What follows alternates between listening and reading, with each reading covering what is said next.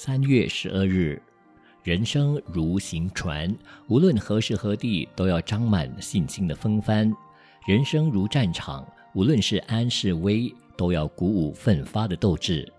根据动物学家的研究，老鹰的凶猛强势与它的母子喂食有关。老鹰每一次均会孵出四五只小鹰，因为它们的巢穴一般都住在很高的地方。老鹰捕食不易，每次掠捕回来的食物不是依着平等的原则去分别喂食每一只小鹰，而是强者争抢而食，弱者最后只有活活的饿死。如此最凶狠的存活下来，世代相传，所以老鹰一族就越来越强壮。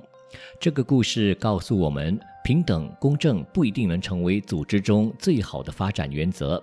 一个组织若没有适当的淘汰制度，会因小人小义而耽误了进化。在物竞天择、优胜劣败的生存自然定律中，将会被淘汰。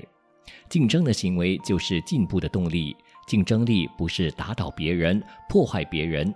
竞争力是自觉、自发、自动地培养自己的实力，诸如要有学问、要有修养、要有知识、要有远见、要有宽广的心胸。尤其在全球化的时代，要有国际语言、国际观念，才有国际的竞争力。